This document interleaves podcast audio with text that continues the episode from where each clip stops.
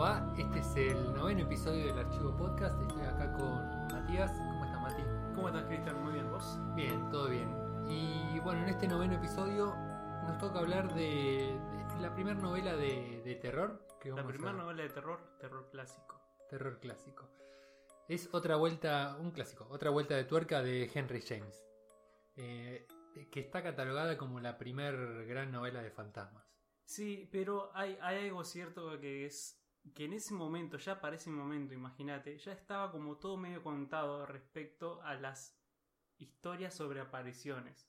Bien. Entonces llega eh, Henry James con justamente esta vuelta de tuerca y es como que revoluciona el género de alguna manera. Pero bueno, ya vamos a hablar un poquito Estamos hablando de eso. una novela que data de 1898. Exactamente. fin del siglo XIX y principio del siglo XX. Claramente. Claramente. Eh, bueno, Henry James es un escritor norteamericano, bien, que bueno, que viene a redefinir un poquito el género de fantasmas. De repente clava este otra vuelta de tuerca que a simple vista parece una novela como medio, no te voy a decir chata, pero bastante simple. Eh, sí. Parece a sí. simple, vos cuando lo empezás a leer, como que nada medio simple, pero a medida como que la vas masticando y la vas digiriendo, empezás a encontrar como distintas cositas. Pasa que generalmente lo que pasa con el terror es que vos te querés dar a cara con algo impresionista. Con algo que digas, bueno, uh, acá estoy sintiendo terror o miedo o algún tipo de congestión. En esta novela no pasa eso, sino que lo vivís desde el lado de uno de los personajes. Que bueno, una de las cosas que él tenía como característica era que racionalizaba todo desde adentro de los personajes como una perspectiva única. Cuando él viene y revoluciona todo este tema del relato fantasmagórico, lo hace cambiando la, perspectiva, porque estando acostumbrados eh, aquellos que contaban los relatos en aquella época a focalizar la atención de quienes los escuchaban en, en el evento, digamos, en la aparición, acá James lo que hace es pasar toda la atención a cómo lo vive el personaje y cómo reacciona a esa aparición. Ahí está la vuelta de tuerca real del- de, la Sí, novela. el narrador eh, está narrado en primera persona, no es un narrador eh, omnipresente, ¿no? No. O sea, y eso está bueno porque le da a dar eh, como mucho significado a la novela. Nos va, nos va, va- nos va a, a dar la impresión de que podemos ver la novela a pesar de que está narrado por una persona que tiene distintas interpretaciones, a pesar de ser narrado por este protagonista, que es una institutriz, ¿no? Eh, bueno, lo que quería decir en lo relacionado al terror es que, bueno, al día de hoy, estamos 2017, eh, es difícil que te dé miedo esta novela, ¿no? Pero cuando salió yo me imagino que eh, debe haber sido como un poquito más, más pesada, más debe haber dado miedo. Con este tema de los fantasmas, ahora los fantasmas la verdad como que es difícil que te dé miedo algo Yo- relacionado a los fantasmas, pero me imagino que fin del siglo XIX eh, era otro mundo, era Yo literalmente que- otro mundo. Yo creo que hice una comparación bastante, quizás un poco atrevida, no- no tiene mucho que ver en realidad, pero lo hice como una comparación de los videojuegos. Pongamos un ejemplo, Doom, ¿no? Que te pone en primera persona en una cuestión de, bueno, es una invasión, hay sangre, pero te lo está poniendo en primera persona, sos parte de eso. Yo creo que James hizo eso, de pasar al lector a ser parte de la historia porque lo estaba viendo en primera persona, con todo lo que conlleva la reflexión interna de todo eso. Eh, creo que la novela en su momento habrá triunfado por eso, aunque por lo que estuve leyendo tuvo bastante eh, decaída con respecto a lo que es eh, las críticas y eso. Es como lo que lo que tiraron abajo. Bien, a grandes rasgos la novela de qué va. Es eh, supuestamente hay un personaje. Empieza la novela con tipo una ronda de tipo de cuento de terror y uno de los personajes invoca un tal Douglas que le dice bueno tiene una tiene un cuento de terror, una historia que es realmente pesada. Entonces bueno, Douglas empieza a contar la historia, hace como una especie de preámbulo y empieza a contar la historia de una institutriz que es contratada para cuidar a dos chicos en una mansión como a las afueras de la ciudad. La mansión Bly se llama. Y a medida que va transcurriendo la novela, se le empiezan a aparecer eh, fantasmas, supuestamente, eh, de eh, criados que estuvieron antes en la casa. ¿no? A grandes rasgos, esa es la novela. ¿Qué pasa? Está narrada de una forma que la novela es completamente ambigua, tiene más de una interpretación. Tenés la interpretación que si querés que los fantasmas realmente existen dentro de la novela y tenés una una interpretación que a mí me parece que es la que más jugo le puede sacar y la que a mí, por yo lo leí en esta clave es que la institutriz, que es la protagonista, la que nos narra todo el relato, está un poquito loca. está básicamente loca y que esas apariciones realmente no existen. La novela está eh, tan bien contada y está a su vez de una forma tan ambigua contada que cualquiera de las dos interpretaciones que tienen me parece que calzan justo. ¿Qué pasa? hoy no sé si te lo contaba vos o se lo contaba a Romy, que fue la primera vez que me pasó con un libro que no le creí nada al protagonista. ¿no? Directamente cada, cada situación en la que ella veía los, los fantasmas o así mismo como que se empezaba a perseguir de que los chicos que ella tenía que cuidar eh, eran cómplices de los fantasmas y no le decían a ella que realmente estaban los fantasmas. No podía dejar de pensar, pero la piba esta está re loca. Em, cuando generalmente se hace que la narrativa nace desde un propio personaje, más siendo el protagonista, uno tiende a tomar todo eso que te cuenta como una verdad. Como verdadero. Porque es lo que está pasando. Y si bien en, en el texto, en este caso, eh, está la señora Gross, que es como la compañera de ella, ¿no? Eh, que sí, quizás a veces pone en duda lo que ella está contando, no hace un, estudio demasiado incisivo por cómo es el personaje, justamente, de si eso es verdad o no. Pasa que Pero ¿qué pasa? Pero vos tenés todas estas contrapuntos con, con, su verdad y su manera de actuar, que ahí es donde está la chicha del personaje, digamos, o la manera en la que está, en la que está escrito, que vos dudás si creerle o no. Ahí es cuando un personaje tiene presencia es muy complicado eso de lograr. Sí, es eh, lo que a mí me parecía es que ella todo el tiempo está ninguneando a la señora Gross y ella como enalteciéndose.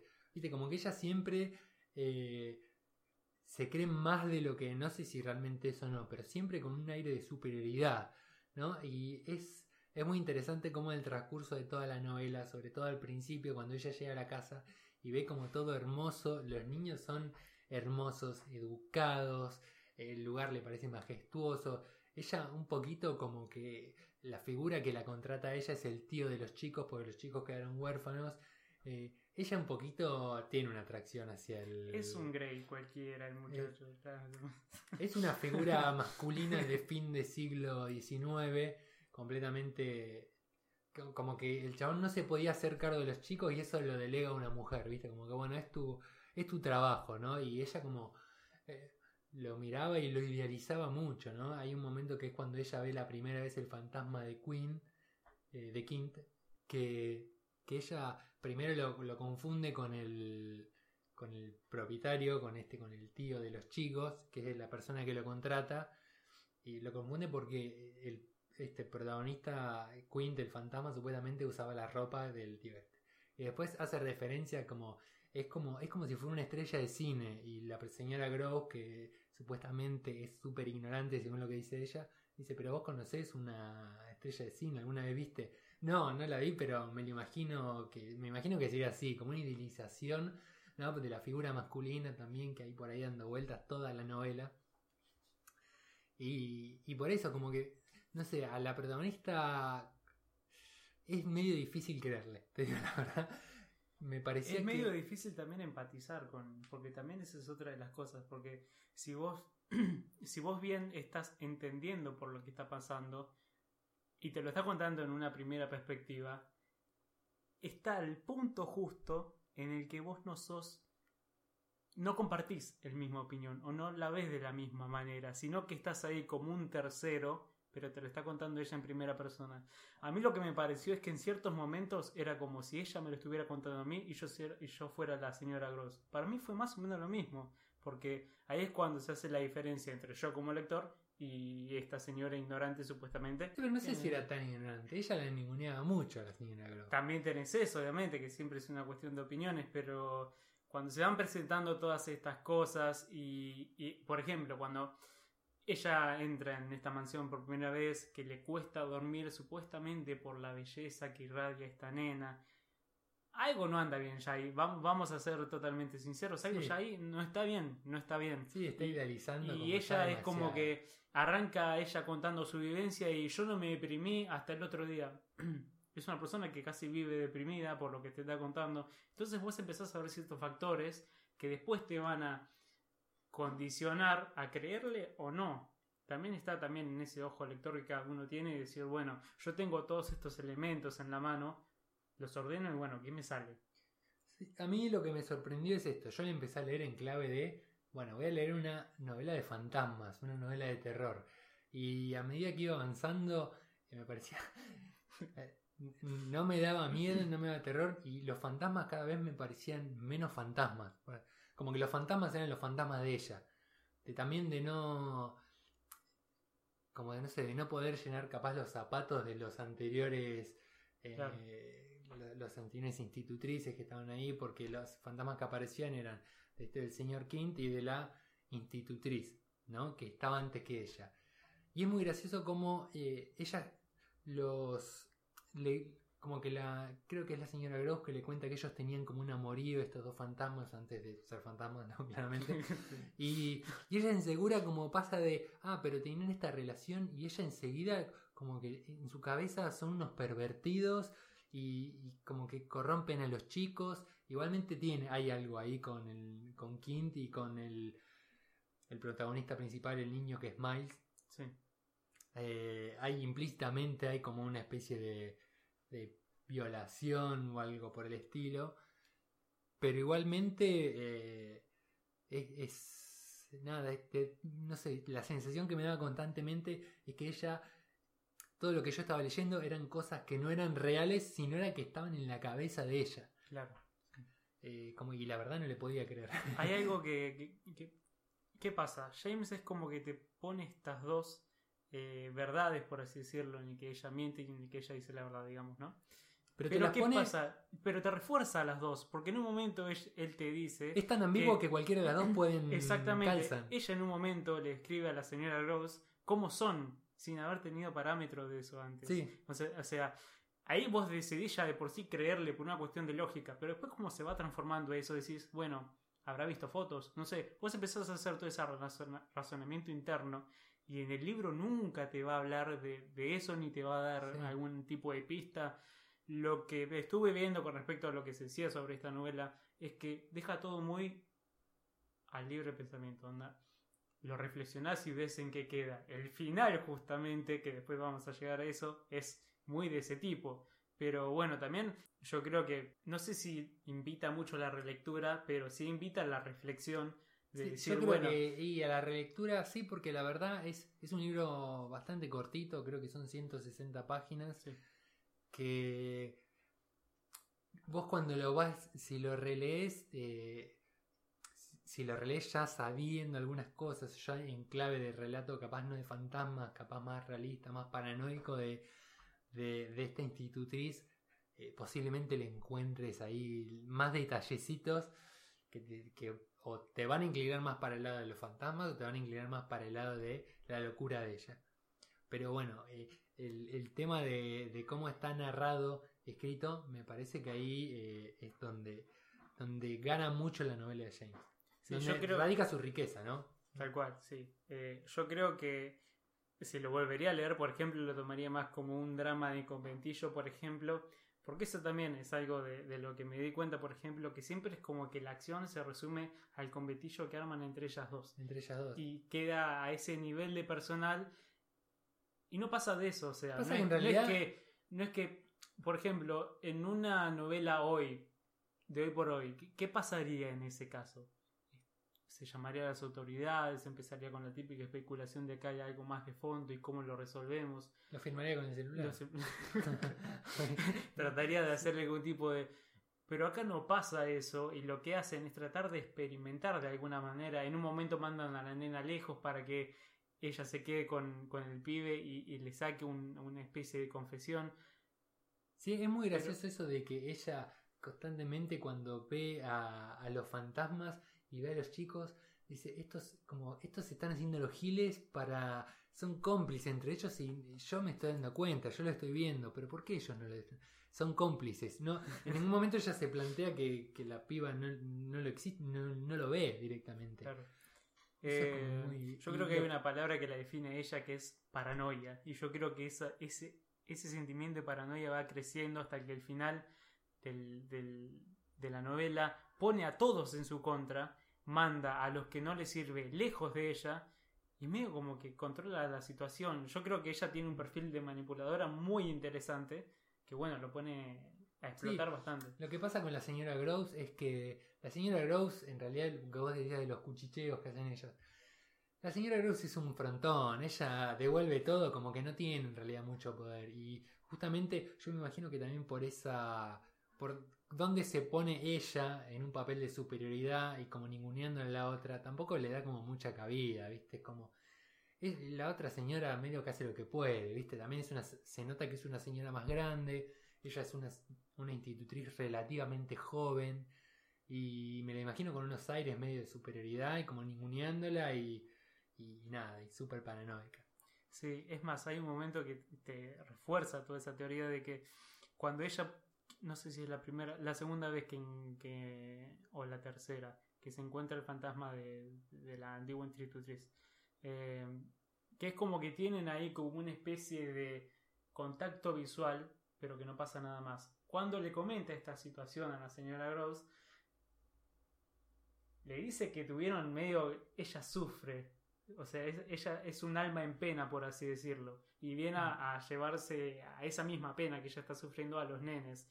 Y ella le dice, ¿cómo que te lo dijo? Sí, sí, sí, me lo, como medio, viste, me lo dijo pero no me lo dijo. Está mintiendo, está mintiendo para que la otra le, crea. Entonces, ahí ya, te, ya con eso te termina de dar una, una idea de lo que es el personaje y todo lo que construyó atrás, tratando de hacer verídico o hacer verídicas las apariciones, lo termina tirando por la borda. Entonces ahí es cuando vos decís, bueno, ¿con qué me quiero quedar? A mí lo eh, que no, te digo que es eh, tipo, elige tu propia aventura donde vos elegís lo que cómo querés que termine o cuál, a dónde esté apuntando la novela. Pero más o menos, porque es... ¿qué, sí, pasa que al tener tantas interpretaciones queda mucho en el lector, como que vuelca mucho en el lector, James. Yo lo que te decía, lo que no me quedó muy claro es bien la edad de los chicos. Sé que Flora, que es la chiquita, es pequeña, yo calculo que tendría 7, 8 años, y el chico es un poco más grande. A mí lo que me daba la sensación, sobre todo más llegando al final de la novela, es que ella tenía cierto eh, como eh, atracción sexual por el muchacho. Eh, Me dio toda, la, toda la impresión. Hay, como, los comentarios que empiezan a intercambiar más de él a ella, porque primero es, lo que pasa eso, que eso también está muy bien trabajado. Cuando viste generalmente hoy por hoy en las películas, cuando te presentan al, al nene poseído, por así decirlo, siempre te lo, como en el exorcista, por ejemplo, siempre te lo pintan más más salado, por así decirlo, con un lenguaje bastante burlón, eh, medio que te mm. boludea. Bueno, acá pasa más o menos lo mismo, pero hay un momento de transición en el que ella empieza a seguirle el, juego a él y entran como en un va y viene de medio guiño guiño. Eh, medio peligroso. Sí, pero había como una tensión. había una tensión, algo. Yo realmente la sentí. Y bueno, como que ella tenía un deseo por el. Viste que en un momento como que cuando creo que cuando ya se va la señora Gross y, Flora y quedan solos en la casa, ella dice como, bueno, ahora el dueño de la casa es él. Ella tenía como cierta atracción para con el dueño de la casa que era el tío. Por eso, en ese momento como que sentía como, bueno, te estás entregando. sí, eh, sí, es, es, es interesante también cómo va variando el personaje en sí. Porque si bien. está, la institución es un personaje muy rico, está muy loco, pero está justamente ahí radica la riqueza, ¿no? Eh, ¿cómo, arranca, como te decía recién, una persona que supuestamente vive deprimida, que después va teniendo sus altibajos, que consigue de alguna manera sobrellevar todas estas apariciones, que después termina siendo alguien totalmente filósofo, eh, filósofo, perdón, que agarra y manipula a su entorno para que todo le salga bien y, cómo empieza a ser un ser también más violento cuando ve la, a, la aparición del otro lado del lago y le dice, mirá, ahí la tenés, ahí la tenés. sacada, ¿viste? Pero yo me imagino que la violencia viene por un poco por la impotencia, ¿no? de sentirse che, no están viendo esto que estoy viendo, estoy re loca, entonces creo que viene por ese lado, ¿no? Y, y bueno, y después, llegando al final, bueno, el final es, el final está, el final tiene mucha chicha para hablar, tiene mucho, tiene mucho para buscarle, ¿no? Es, es como que, no sé, tiene muchas interpretaciones. Vamos, vamos a hacer lo siguiente. Hay, sabemos que hay muchas teorías y yo supongo que vamos a hablar un poquito de ellas. ¿Tu teoría cuál es? A mí me encanta, Creo que, creo que la compartimos. sí, sí, me encanta la cual ella, ya completamente loca, eh, termina asfixiando, vos que decías degollando. Bueno, pasa que leímos dos eh, ediciones diferentes Para mí con un lenguaje diferente. Para vos ella le quiebra el cuello, para mí lo asfixia. Para mí lo asfixia porque, por lo menos en la, le- en la edición que leí yo, ella dice que, bueno, ella le empieza a decir, che, ahí lo ves al fantasma. Y el pibe, eh, claro, el pibe había tenido como una especie de temita con esto de los abusos, que no te lo dicen, pero está medio implícito con Queen. Y le dice, no lo ves, ahí está. Y el pibe le dice, ¿quién? ¿Ella? Porque el pibe nunca, a ver, tanto Flora como Neil, Neil es el chico, Miles, Miles. Miles, eh, en ningún momento de la novela ven a los fantasmas. O por lo No, menos nunca te lo dejan explícito. nunca te lo dejan explícito. Supuestamente, eh, para la institutriz, ellos están en cómplice con los fantasmas, pero en ningún momento eh, data que ellos tienen interacción con los fantasmas. La piba se vuelve paranoica al final, le dice, no, pero ahí está, no lo ves. Eh, ¿Quién? El nombre de la institutriz, Jessie creo que era, no me acuerdo. El nombre de la institutriz, no, él no. ¿Quién entonces? Queen, sí, Queen. Y, el pibe no lo veía. ¿Qué pasa? En ese momento el, el hijo, el hijo, el pibe como que se desvanece. Cuando se desvanece, que ella dice que se desmaya, ella lo agarra en brazos y como lo aprieta. Y dice, lo apreté contra mi pecho con... Con- ustedes, oh, se imaginarán, pasión, sí. ustedes se imaginarán con la pasión que lo, que lo abracé. Y después cuando me di cuenta, o sea, después de un minuto, un minuto, o sea, estamos hablando de apretar la cabeza contra el pecho durante un minuto. Eh, su corazón había dejado de latir. Tenés la interpretación que puede ser que el fantasma le haya chupado el alma o que ella, para mí, ella lo mata. Yo creo Ella- que ese sería el final más, más rosa para el lector, Además está bueno digamos.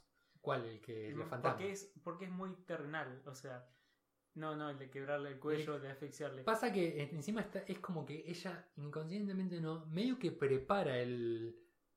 prepara la escena. O sea, ella agarra y le dice al señor Ross, llévate a Flora, que primero que ya, ya quebramos la relación que tenemos. Me parece una nena horrible, no sé, llévatela a ver si. alejala de los fantasmas, alejala y déjame solo con el pibe. Y cuando se queda con solo con el pibe. Porque el pibe cuando se desmaya, en ningún momento te dice. eh, o sea, te dice que se desmaya, no te dice que cae muerto. Sí, no. Ella una vez que lo tiene, Después de un rato, está muerto. Me Hay, parece hay algo que... que- también es muy interesante que me acabo de dar cuenta.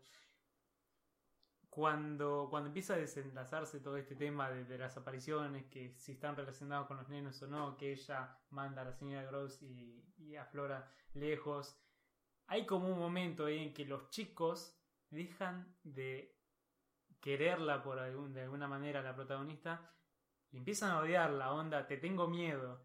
Y ahí es cuando el personaje se empieza a transformar y ahí es cuando empieza a idear toda esta cosa y queda solo con el Es que pibe. vos imagínate que la que- que está es paranoica, paranoica mal. eh.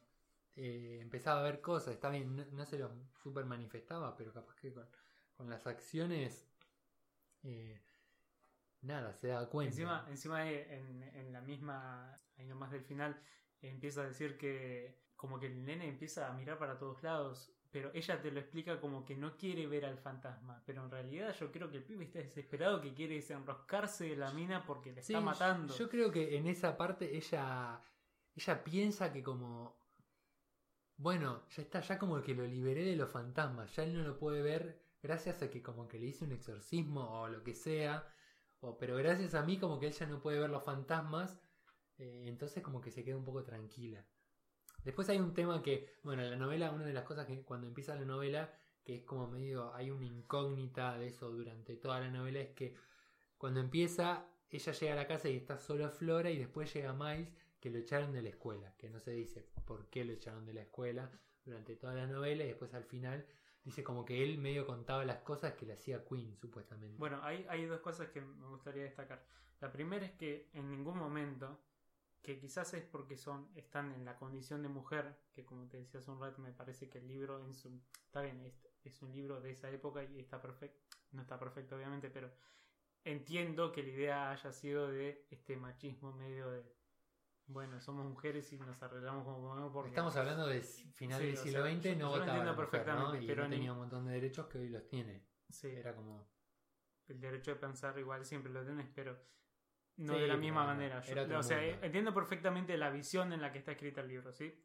Pero pasa mucho tiempo, ya vísperas del final, para que ellas se planteen por qué, eh, nun- por qué nunca dijeron, comunicaron, por qué lo habían echado. Nunca hicieron una respuesta a esa carta para, bueno, sí, estás echando al pibe, pero ¿por qué? Y a finales, ya te digo, vísperas del final de la novela, recién es cuando le preguntan, che, ¿por qué te echaron? Y de una manera bastante forzosa, así, bi- bien se- esto se va como retroalimentando y se va arrastrando desde la mitad del libro, pero nunca se hace una incisión importante en el personaje de Miles como para decir, bueno, a ver, ¿por qué te echaron? Pasa que nene?". me parece que es un poquito ella sabe que ahí va a meter el dedo en la llaga y como que tiene una relación al principio como demasiado ideal y, y no quería no quería romper esa relación. Me parece que ella tampoco indaga mucho justamente porque no quería enterarse. Es más, cuando lo echan al principio y está hablando con la señora Groves, ella dice, pero ¿cómo van a echar a este nene que es tan genial y es tan copado y es tan bueno y no hace nada? Bueno, como que no es que no hace nada, le dice la señora Groves. ¿Pero qué va a hacer de malo? No, bueno. Y medio que lo dejan ahí como que, listo, otra cosa, ¿viste? Eh, otra cosa también es el tema de que primero es la incomunicación con el, con el tío y la segunda es, bueno, yo no quiero que me jodan, a mí los problemas los solucionan entre ustedes y listo. Y yo digo, bueno, esta regla en algún momento se va a romper. Eh, de ¿Qué- hecho, en la novela se trata de romper, es un intento fallido porque eh, Miles agarra la carta que le van a mandar para avisarle que están pasando cosas y que ese es un punto raro porque también es como que se está eh, negando de alguna manera la locura esta de la chica, de la protagonista, al querer quedarse sola con Miles. O sea, si te pones a pensar, hay un montón de incoherencias con respecto a todas las teorías que te puedas armar. Y al final, no sé si puedes sacar una teoría que digas, esta es la teoría verdadera. Sí, pero no sé, porque vos Pero- imaginate que eh, agarra Miles, lee la carta. No, sí, sabés que tus pibes están con fantasma. ¿Qué onda esta loca? ¿Qué, qué- qué está mandando? Eh, eh, A él lo que parece- le importaba en realidad, según te dice el texto, es que eh, no quería que, que- que salga de esa casa algo escrito en lo que, que dijera que él estaba, estaba haciendo algo mal algo por el estilo, porque Sí, lo que pero no pregunta- solo lo de también estaba la chica. Sí. Vos imaginate que venís, estás con tu hermana y viene una institutriz, una piba que no conoces y, y manda a cualquiera. Vos, Esta, que- y encima vos te das cuenta, la estás viendo que la. Te das cuenta que está re loca. Te das cuenta. Esta loca, ¿qué, qué, qué quiere? ¿Qué está mandando? Es como. Sí, pero no es tan fácil porque el libro te data constantemente que yo creo que Flora en un momento que es como que queda muy de segundo plano. Y Miles es como que empieza a, tener todo este tema de contar con una perspectiva propia y proyectarla constantemente en el libro. Y es como que se empieza a abrir más, pero a la vez cerrarse a los problemas que tiene con, con, con Institutriz, pero no, no llega nunca a un punto sólido en el que digas, bueno, está totalmente abierto o está completamente cerrado a ella. No, es que bueno, es la ambigüedad que plantea el libro durante. Es un libro ambiguo en todo sentido, sí. Sí. ¿Qué, qué otras teorías habían, por ejemplo? A ver, eh, tenemos esta de que ella lo sofoca. eh, La de los fantasmas. La de los fantasmas, que bueno, es como, yo también la que había pensado, es como una cuestión de que eh, llegan los fantasmas, pero generan un vínculo con ellos y de alguna manera al vencer al, al espectro del fantasma está matando claramente al nene. Eh, Hay otra teoría que decía que el que narraba toda la historia, el, Damien que se llama al principio, es en realidad Miles, que en realidad no muere, sino es como para contar la historia. Pues, eh, Es medio rebuscada, pero bueno, hay ahí como unas cosas que él cuenta que eh, se la esta historia se la contó una institutriz que era como 10 años mayor que él, que ahí Claro. podemos hablar 10 años Sí. no es tanto y puede haber una especie de relación en la que hablábamos que había una especie de atracción entre ellos, que ha sido la institutriz de la hermana también, que esta sería Flora. Eh, Sí, hay hay como unas cosas que se cositas que, echar. podrían ser. Eh, Pero algo raro también, por ejemplo, la novela empieza planteándote que está este grupo de historias, digamos, y que se, se viene la historia. Y el libro termina, y yo digo, bueno, ahora va a ser el corte, y vuelve a... no, nunca vuelve. No, nunca vuelve a, al- a los relatores y eso. es que me No, parece, jamás. me parece genial eso. Me- eso me porque te lo, deja, calen- porque te lo deja calentito. Sí. Encima tan algo ¿Qué tan pasa? Eso ambiguo, lo tan que hace- abierto que. Eso está- lo que hace es que te hace parte de ese grupo de historias. Porque si, si bien es como que la novela al principio te va dando ciertos indicios de que, uy, se viene la historia, prepárate. Y empiezan a hacer mis especulaciones y a hablar entre ellos. Y vos sos como que empezás a ser medio parte de eso. Y ya cuando te lo están contando, que ya sos parte, ya está, ya Ya compraste. estás adentro. Cuando termina, es como que si estuvieras ahí escuchando el relato mismo. Cuando empieza, ya nomás. Cuando dice, bueno, empezamos a contarla, ya está, Sí, listo. ya. y empezás a leer, ya estás adentro. Sí, Ya me parece que es, excelente como recurso para la introducción, digamos. Porque es más, inclusive te dice eh, la, la novela, el, el- el relato que tiene él por escrito en esta carta vieja que quiso traer, ya está como muy avanzada la acción, digamos. Es como que no, no vamos a ver los orígenes de por qué aparecen las apariciones, sino que ya está todo seteado, digamos. Sí, como que tampoco sabemos mucho de ningún personaje. No, de ella ni siquiera sabemos el nombre. o No sea, sabemos el nombre. eh, nada, no, no sabemos nada. Nada. Dice que ella le cuenta un poco de, de su vida y todo de los chicos, cuando al principio cuando estaba todo bien.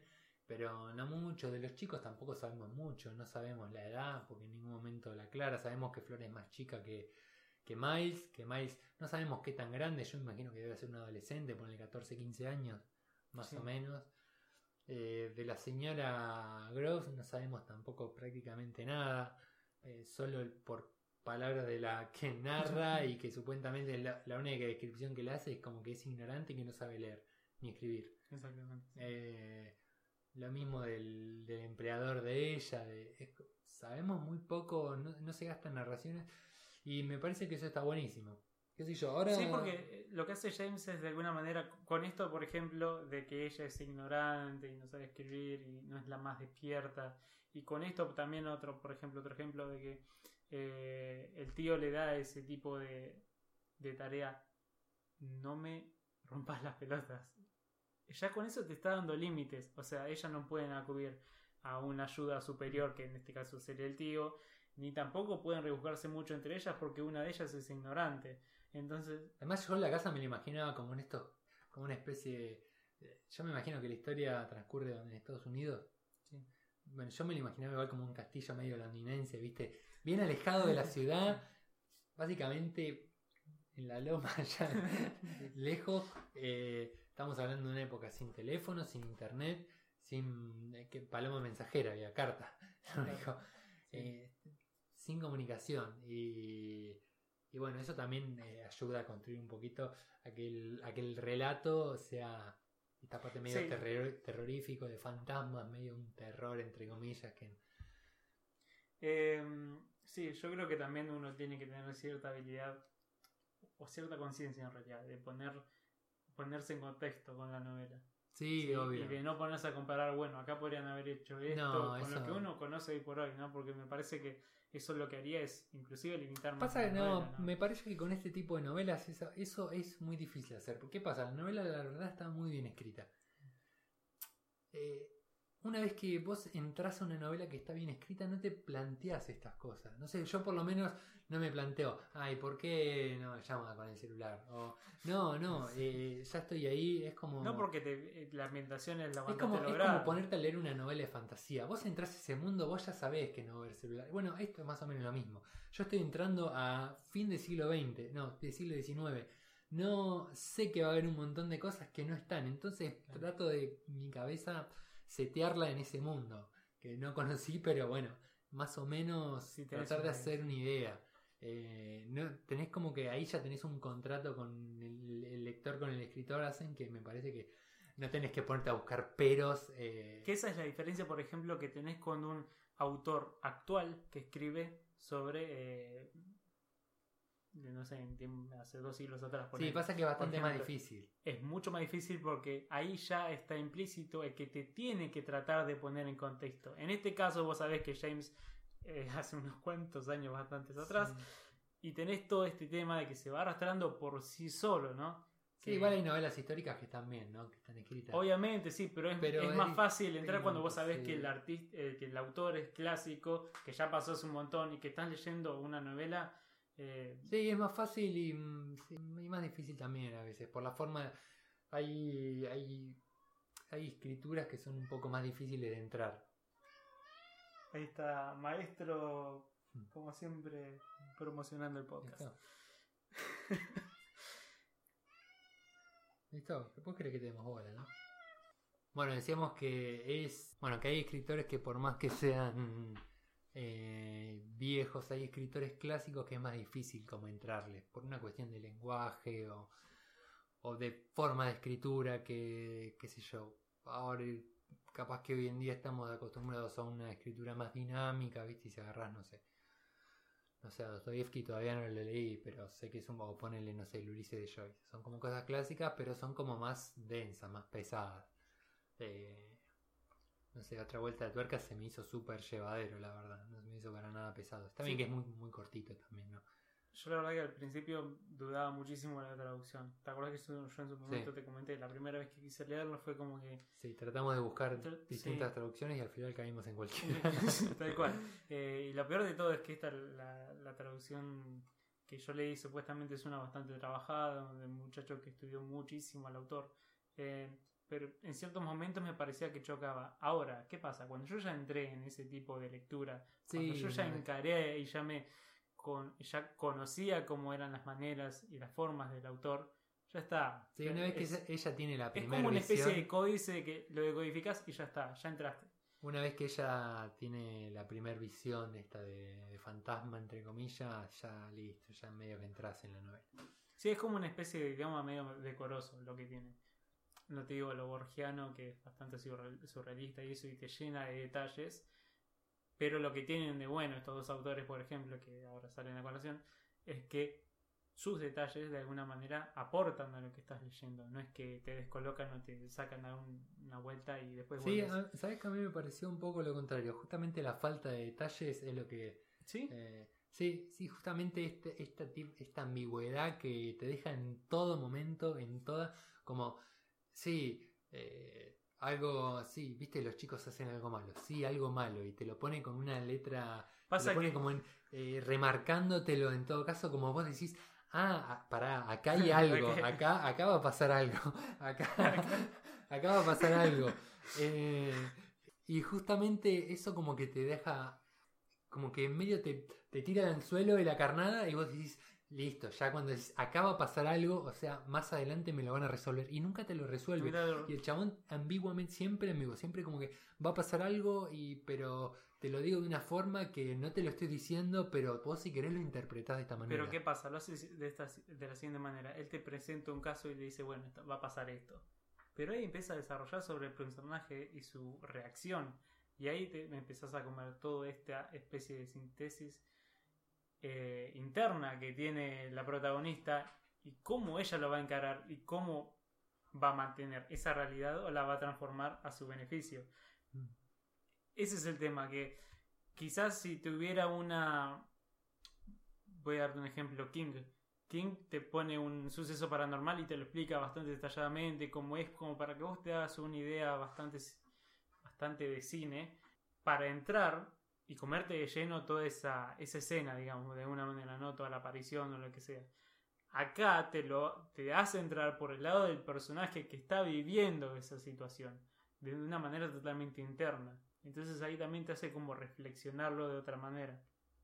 Eso es- yo creo que es uno de los fuertes de la novela, que te lo pasa todo a un primer plano interno y sí, lo que está por afuera medio que te lo deja ahí medio de lado, pero lo que pasa interesar realmente, lo que realmente se desarrolla, es cómo lo vive la protagonista. Que eso obviamente genera un lazo, sí, capaz que al final de la novela esta es una loca de mierda o eh, no le creo nada, pero hay un lazo, se fomenta una especie de, bueno, ¿cuántas veces, cuántas veces te pasó de que te pones a pensar bien o mal sobre una sobre un protagonista que dices me cae bien, me cae mal, muy pocas veces en realidad, de decir, bueno, lo que vos estás diciendo es verídico o no, de dudar de un personaje, de un personaje protagonista, es, es Sí, de- difícil. sí, no, empatizar, ¿no? Porque por lo general con las novelas, si no empatizás con el protagonista, eh, es difícil que sigas, más en novelas largas.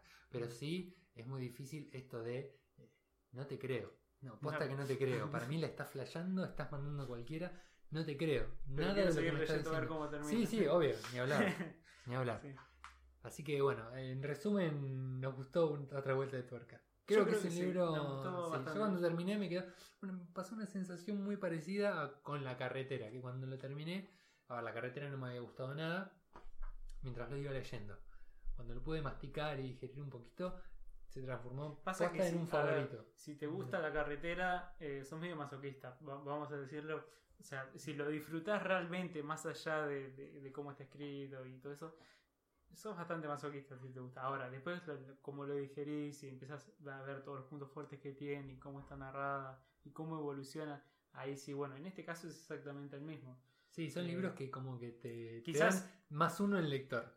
Y, obvio, que- sí, totalmente. Es como que sí, ganas sí. un nivel. Me parece que Eh, no son chicha o tipo. No yo- son John Green, ¿no? Yo creo que para nada. Eh, igual va a haber un poco de, A ver, un poco de John Green. de terror va a ser, olvídate. Sí. No, eh, Libros que no vas a leer en tu puta vida. eh, yo creo que lo que pasa también es ese contraste que vos te encontrás al decir, bueno, yo vengo a leer algo de fantasma, me quiero asustar, quiero no poder dormir Sí, a la está noche. bueno eso, encontrarse con otra cosa. Y te encontrás con otra cosa totalmente distinta. En- encima decís, porque eso también está implícito, es un clásico de terror. ¿Qué va Sí. a hacer? Asustarme. No tiene mucho más. Es como cuando vas a ver a Lovecraft, por ejemplo. Vos sabés más o menos con lo que te vas a encontrar, pero bueno, tenés este tipo de sorpresas que realmente Sí. te enriquecen. Sí, pero es este tipo de, de sorpresas que son buenas, que Que están son- bien contadas. Sí. No, eh, nada. Voy a ver si usa Squad, que era una de superhéroes y no. Nada, estas sorpresas que están bien contadas, están re bien hechas y eso como que le da, le da un plus que está realmente bueno para la novela. Y sí, porque justamente es otra vuelta de tuerca. Es otra vuelta. de Eh, tuerca, yo creo que el Creo que podemos cerrarlo.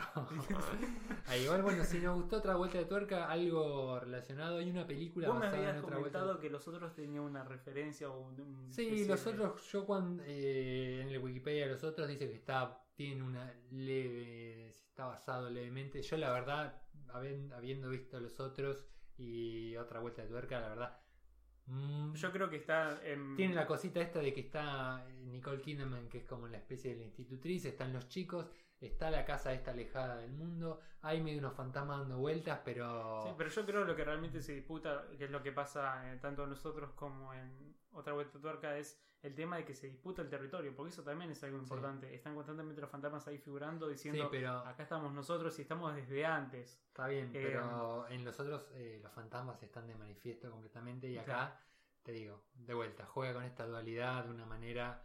eh, Bueno, excelente. pero los otros también juegan con una dualidad. de- es otra dualidad, que es excelente también, pero es una dualidad al fin y al cabo. Sí, así que bueno, vamos cerrando el capítulo de hoy, entonces. Vamos a ¿eh? Igual, ¿cuál es la dualidad de los otros? No, no me acuerdo. La dualidad de nosotros es el final. Que si ellos están muertos. Exactamente. Pero ellos piensan que están vivos. Ahí está la dualidad. Ah, muy bien. no lo había pensado. No, no, sí, no, no me acuerdo. Me acuerdo que cuando la vi fue muy. Ah, esto es como sexto sentido en grupo. es como. Grande, Shyamalan. Sí, grande, haciendo escuela.